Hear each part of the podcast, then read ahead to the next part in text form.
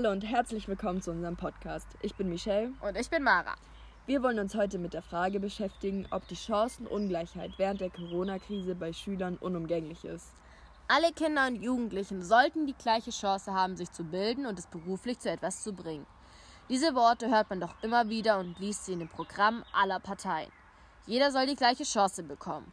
Doch ich habe mich gefragt, was ist mit Chancengleichheit eigentlich gemeint?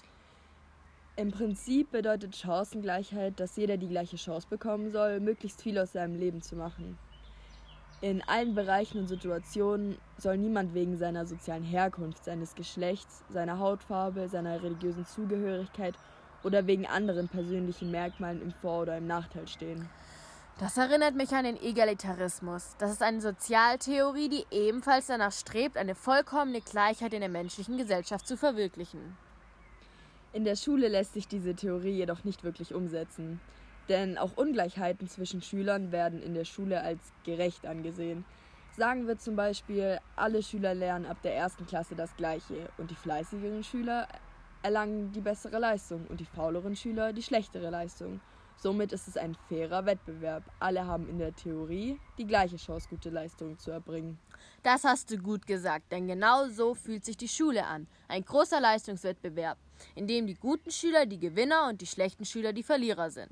Meiner Meinung nach hat Schule tatsächlich nicht viel mit einem fairen und gerechten Leistungswettbewerb zu tun, denn gerade in der Corona-Krise sieht man die mangelnde Chancengleichheit. Dies ist jedoch nicht eins von der Corona-Krise verursachtes Problem, sondern eher ein allgemeines Problem des deutschen Bildungssystems, das durch Corona nur verstärkt wurde und nun noch mehr sichtbar ist. Ich stimme dir da vollkommen zu. Wenn wir in das Haus einer benachteiligten Familie schauen, dann sehen wir zum Beispiel eine starke Benachteiligung im Bereich Wohnatmosphäre. In kleinen Wohnungen, in denen sich die Kinder ein Kinderzimmer und einen Schreibtisch teilen müssen, ist kein Platz für zwei Schüler zum Arbeiten.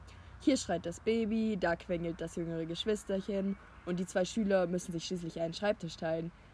Bei solch einer Atmosphäre ist es sehr schwer, richtig zu arbeiten. Und der Staat kann hier nicht unbedingt viel weiterhelfen. Eine Möglichkeit wäre es, nicht nur Kinder von systemrelevanten Arbeitereltern in Notkinderbetreuung zu geben, sondern auch Kinder aus sozial benachteiligten Familien zu berücksichtigen und ihnen so die Möglichkeit zu bieten, in einer ruhigen Lernatmosphäre arbeiten zu können. Genau so sind auch Schüler benachteiligt, deren Eltern sie schulisch nicht gut unterstützen können, weil in der Corona-Zeit müssen Eltern auch plötzlich Lehrer sein. Und das ist nicht immer leicht. Kinder, deren Eltern selbst nicht eine gute Schulbildung erfahren durften, können jetzt nicht die entsprechende Unterstützung geben. Die Kinder sind sehr auf sich allein gestellt und das ist vor allem im jüngeren Alter schwer. Oder aber das Schulkind ist eins von vielen Kindern, die jetzt plötzlich zu Hause Schule machen müssen. Die Eltern müssen sich aufteilen und können nicht allen Kindern gerecht werden. Oder aber das ältere Kind, das eigentlich sich um seine Schulaufgaben kümmern muss, muss sich jetzt plötzlich um die jüngeren Geschwister kümmern, weil die Mutter das alleine nicht schafft. Und das ist leider in oftmals eh schon sozial benachteiligten Familien vorzufinden. Ja, da hast du recht. Im Gegensatz haben reiche und gut gebildete Familien oft nur wenige Kinder. Die Eltern können sie gut unterstützen und für Fragen da sein. Ja eben, und aus diesen Lebenssituationen können die benachteiligten Kinder nicht fliehen. Ihre Chance gut zu sein, auch wenn sie es wollen, ist von vornherein nicht einfach. Und das widerlegt auch völlig Platons geometrische Gleichheitstheorie, die nämlich besagt, dass jeder das Seinige und Gehörige hat und tut. Weil hier sieht man ja eindeutig, dass nicht jeder selbst schuld an seiner schulischen Leistung ist, sondern diese besonders durch Corona von vielen Faktoren beeinflusst wird. Ich finde auch, dass eine weitere sehr starke Benachteiligung in der Corona-Krise die eher finanziell benachteiligten Schüler betrifft, da diese schlecht oder gar nicht digital zu Hause ausgestattet sind.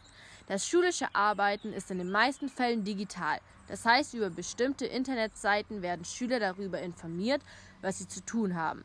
Die bearbeiteten Aufgaben werden dann wieder digital abgegeben. Und wer hier schlecht ausgestattet ist, ist klar im Nachteil. Bei schlechtem Internet können die Schüler vielleicht nicht an Videokonferenzen teilnehmen oder mit alten Computern ist es schwerer zu arbeiten, weil diese öfters technische Probleme haben und nicht fehlerfrei laufen. Die Disziplin zu haben, Schule zu machen, ist eh schon schwer und wenn dann noch das Internet hängt, ist es eine sehr zähe Sache. Das stimmt, ziemlich nervig. Aber um dieses Problem zu umgehen, wurde ein Corona-Hilfspaket geschlossen, bei dem jeder digital Benachteiligte mit 150 Euro unterstützt wurde. Die Regierung versucht nach einer egalitären Gesellschaft zu streben und will für alle Menschen eine gleiche Gerechtigkeit. Aber ich glaube, mit 150 Euro kann man sich keine so guten Endgeräte kaufen, damit man von Gleichberechtigung reden kann. Mit den 150 Euro wurde das Problem der Betroffenen bestimmt nicht gelöst. Nein, bestimmt nicht. Naja, wenigstens sehen sie das Problem und versuchen den Betroffenen ein wenig zu helfen. Das ist leider nicht immer so. Zum Beispiel habe ich das Gefühl, dass eine bestimmte Gruppe benachteiligter Schüler einfach übersehen und nicht wahrgenommen wird. Ach ja? Welche denn? Schüler mit psychischen Erkrankungen. Eine Studie von DAK zeigt, dass bei circa jedem vierten Schüler psychische Erkrankungen vorliegen, wie zum Beispiel Angststörungen, Depressionen, Essstörungen und Verhaltensstörungen. Der Auslöser für solche psychischen Erkrankungen kann zum Beispiel Schulstress, Druck durch Eltern oder Lehrer sein, traumatische Erlebnisse oder auch familiäre Probleme. Betroffene Schüler haben es nun vor allem in der Corona-Krise nicht einfach. Sie sind dazu verpflichtet, größtenteils zu Hause zu bleiben. Ganz ohne Ablenkung und Struktur ist das für viele Schüler nicht einfach, Sie fallen in eine Art Loch und sind nun die Verlierer des Leistungswettbewerbs.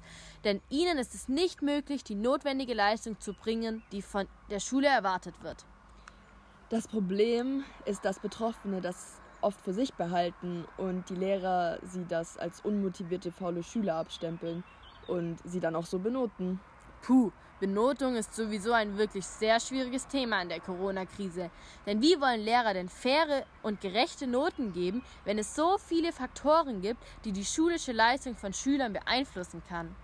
Das habe ich mich auch schon gefragt und das ist durchaus nicht einfach. Eine Option wäre, die Noten aus dem letzten Halbjahr zu übernehmen. Ob das gerecht ist, ist fraglich, denn Schüler, die im ersten Halbjahr schlecht angefangen haben, hätten ja die Möglichkeit gehabt, sich im zweiten Halbjahr zu verbessern. Oder eine weitere Option, die unsere Schule in unserem Jahrgang auch umsetzt, ist, so viele Arbeiten zu schreiben, dass jeder in jedem Fach eine schriftliche Note besitzt. Im Prinzip eine gute Lösung, welche von manchen Lehrern auch gut umgesetzt wird. Sie bieten dann Projekte an, die zu Hause erarbeitet werden können und eine Klassenarbeit ersetzen. Wohingegen andere Lehrer Klassenarbeiten über den Lernstoff schreiben, den wir Schüler uns selbstständig zu Hause beibringen mussten, ohne ihn davor ausreichend zu wiederholen. Das ist wirklich alles andere als gerecht und hat mit Chancengleichheit nicht viel zu tun, denn Schüler, die in egal welcher Hinsicht unter Benachteiligung gelitten haben, haben nicht dieselbe Chance, gute Leistungen zu erbringen, auch wenn sie es wollen. Wenn wir gerade von Chancengleichheit reden, wie ist deine Meinung zum Abitur 2020? Findest du, den Schülern wurde durch die Corona-Krise Zeit zum Lernen geschenkt oder die Möglichkeit genommen, sich mit Hilfe von Lehrern noch besser auf das Abitur vorzubereiten? Ich persönlich finde, beides trifft zu. Das Abitur relevante Stoff wurde bereits durchgenommen. Und da sie keinen Unterricht hatten, konnten sie diesen Stoff zu Hause lernen und ohne weitere Verpflichtung wie Präsenzunterricht aber ich habe auch gemerkt, dass Fragen vor allem in Mathe nicht so einfach über Online-Unterricht geklärt werden können. Ich denke, dieser Abiturjahrgang hatte Vor- und Nachteile durch die Corona-Krise. Sorgen bereitet mir eher unser Abiturjahrgang, also 2021. Schließlich waren wir beinahe ein halbes Jahr nicht im Unterricht und wirklich viele Schüler hatten Probleme mit Homeschooling. Sicher ist, dass wir nicht so viel und effektiv gelernt haben, wie wenn wir normalen Unterricht gehabt hätten. Und der Stoff, der uns fehlt, ist abiturrelevant und ich denke, den Lernstoff des halben Jahres komplett zu wiederholen, ist unmöglich. Eine Lösungsmöglichkeit wäre, die in der Corona-Zeit behandelten Themen aus dem Abitur zu streichen, aber ob das durchgesetzt wird, ist eher fraglich. Ich finde halt, dass das Abitur etwas ist, was stark unsere, Zukunft beeinflusst. Natürlich, manche Schüler kommen mit dem Homeschooling zurecht, aber haben vermutlich auch keine negativen Beeinflussungen zu Hause. Und dann trifft es die Schüler, die allein gelassen werden und nicht die Leistung bringen können, die sie eigentlich könnten. Wenn deswegen jetzt schlechte Noten erbracht werden, die die Zukunft der Schüler beeinflussen, ist das einfach keine Chancengleichheit. Die Corona-Krise hält uns schwarz auf weiß vor Augen, wo unsere Systemlücken hat und wie weit unsere Regierung geht. eine egalitäre Gesellschaft zu verwirklichen. Sie versuchen mit Geldzuschüssen oder Vereinfachung der Prüfung eine Gleichberechtigung zu schaffen, damit die Schere zwischen Arm und Reich nicht noch größer wird. Aber findest du, dass die Regierung genug dafür getan hat? Hm, das ist eine schwere Frage. Die Regierung musste schnell handeln und doch mussten sie auch richtig handeln. Natürlich hätte niemand gedacht, dass wir 2020 noch in so eine Pandemie kommen würden und dennoch hätte die Regierung auf so eine Ausnahmesituation besser vorbereitet sein sollen. Erste Erst die Pandemie hat der Regierung gezeigt, dass die Digitalisierung in Schulen schon längst hätte vorangetrieben werden sollen und eine bessere Unterstützung für sozial Benachteiligte nötig gewesen wäre. Mit manchen Entscheidungen, die zu schnell entschlossen wurden, haben sie es vielen Menschen und Schülern sehr schwer gemacht, ohne Probleme durch diese Krise zu kommen. Ja, da hast du vollkommen recht.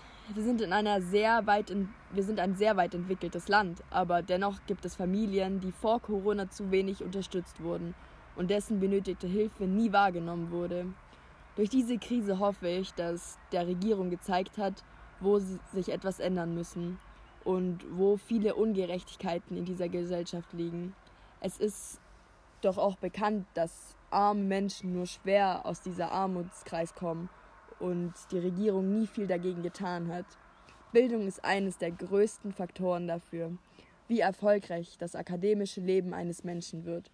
Und deshalb hätte man schon viel früher mehr Gewicht darauf legen sollen, sozial benachteiligte Kinder schulisch besser zu unterstützen und gegebenenfalls auch digital auszustatten, damit das Leben aus der Armut leichter ist. Ich hoffe, die Corona-Krise hat gezeigt, wo die fehlende Hilfe war und wo sie weiter gefördert werden sollte. Was ich mich auch gefragt habe, ist, wie hätten wir handeln können, damit Gerechtigkeit und Fairness in der Corona-Zeit herrscht? Wir können ja mal versuchen, die Sache ethisch zu betrachten. John Rawls wertet Handlungen aus drei Prinzipien heraus, die aus den Grundsätzen von Freiheit, Gleichheit und der Belohnung von Leistungen, die dem allgemeinen Wohlergehen dienen, gebildet werden. Damit will er erreichen, dass alle Bürger ihre individuellen Lebenspläne erreichen können, ohne gesellschaftlich benachteiligt zu sein. Und wenn wir die Handlung der Regierung jetzt mit den drei Prinzipien werten, kommen wir doch eigentlich auf das Ergebnis, dass die Entscheidungen ungerecht sind. Weil das erste Gerechtigkeitsprinzip besagt ja, dass jeder die gleiche Grundfreiheit hat. Das heißt, sie alle haben das gleiche Recht darauf, zum Beispiel zu demonstrieren, zu wählen, zu arbeiten und eben auch zu lernen. Und hier werden ärmere Schüler in ihrer Freiheit zum Lernen eingeschränkt. Denn sie können nicht richtig lernen, weil sie zum Beispiel keine oder nur schlechte digitale Ausstattung zu Hause haben. Mit den 150 Euro Zuschuss ist es ihnen nicht möglich, mit gleichwertigen Mitteln wie die der Reichen zu arbeiten. Ja, das stimmt. Aber wenn wir das zweite Prinzip, das Differenzprinzip, betrachten, dann stellt sich aber auch die Frage, ob die Ungleichheit vielleicht auch gerechtfertigt ist, denn es besagt ja, dass die Ungleichheit für alle Menschen einen Vorteil bringen muss und für die Benachteiligsten der größte Vorteil sein soll. So, und wenn wir jetzt die Geldzuschüsse von der Regierung betrachten, dann würde ich sagen, ja, die Ungleichheit ist in manchen Punkten vielleicht gerechtfertigt. Weil das größte Nutzen der 150 Euro haben eindeutig die Benachteiligsten und alle anderen Bürger haben den Nutzen daran, dass die Schüler besser lernen können, eine bessere Arbeit finden und daran mitbeteiligt sind, unsere Wirtschaft zu stärken. Aber so pauschal kann man es doch nicht sagen. Rawls sagt, dass das Freiheitsprinzip über dem Gerechtigkeitsprinzip steht und da ärmere Schüler offensichtlich nicht die gleiche Freiheit haben zu lernen wie reichere Schüler, ist der Geldzuschuss ungerecht. Ja, vielleicht versucht die Regierung eine Chancengleichheit damit zu erhöhen, aber wie schon gesagt, mit 150 Euro kann man den Schülern nicht die Freiheit geben, die andere, reichere Schüler zum Beispiel haben. Ist das dann auch fair so?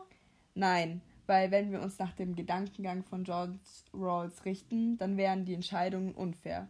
Faire Entscheidungen wären es dann, wenn sie gefällt werden würden, bei dem niemand davor über seine persönliche Situation Bescheid wüsste, aber über die Prinzipien der Gerechtigkeit.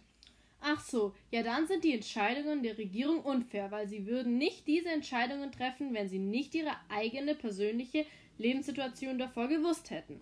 Aber ich glaube, eine faire Gesellschaft ist nicht möglich, weil niemand sein persönliches Vorteil aufgeben wollen würde.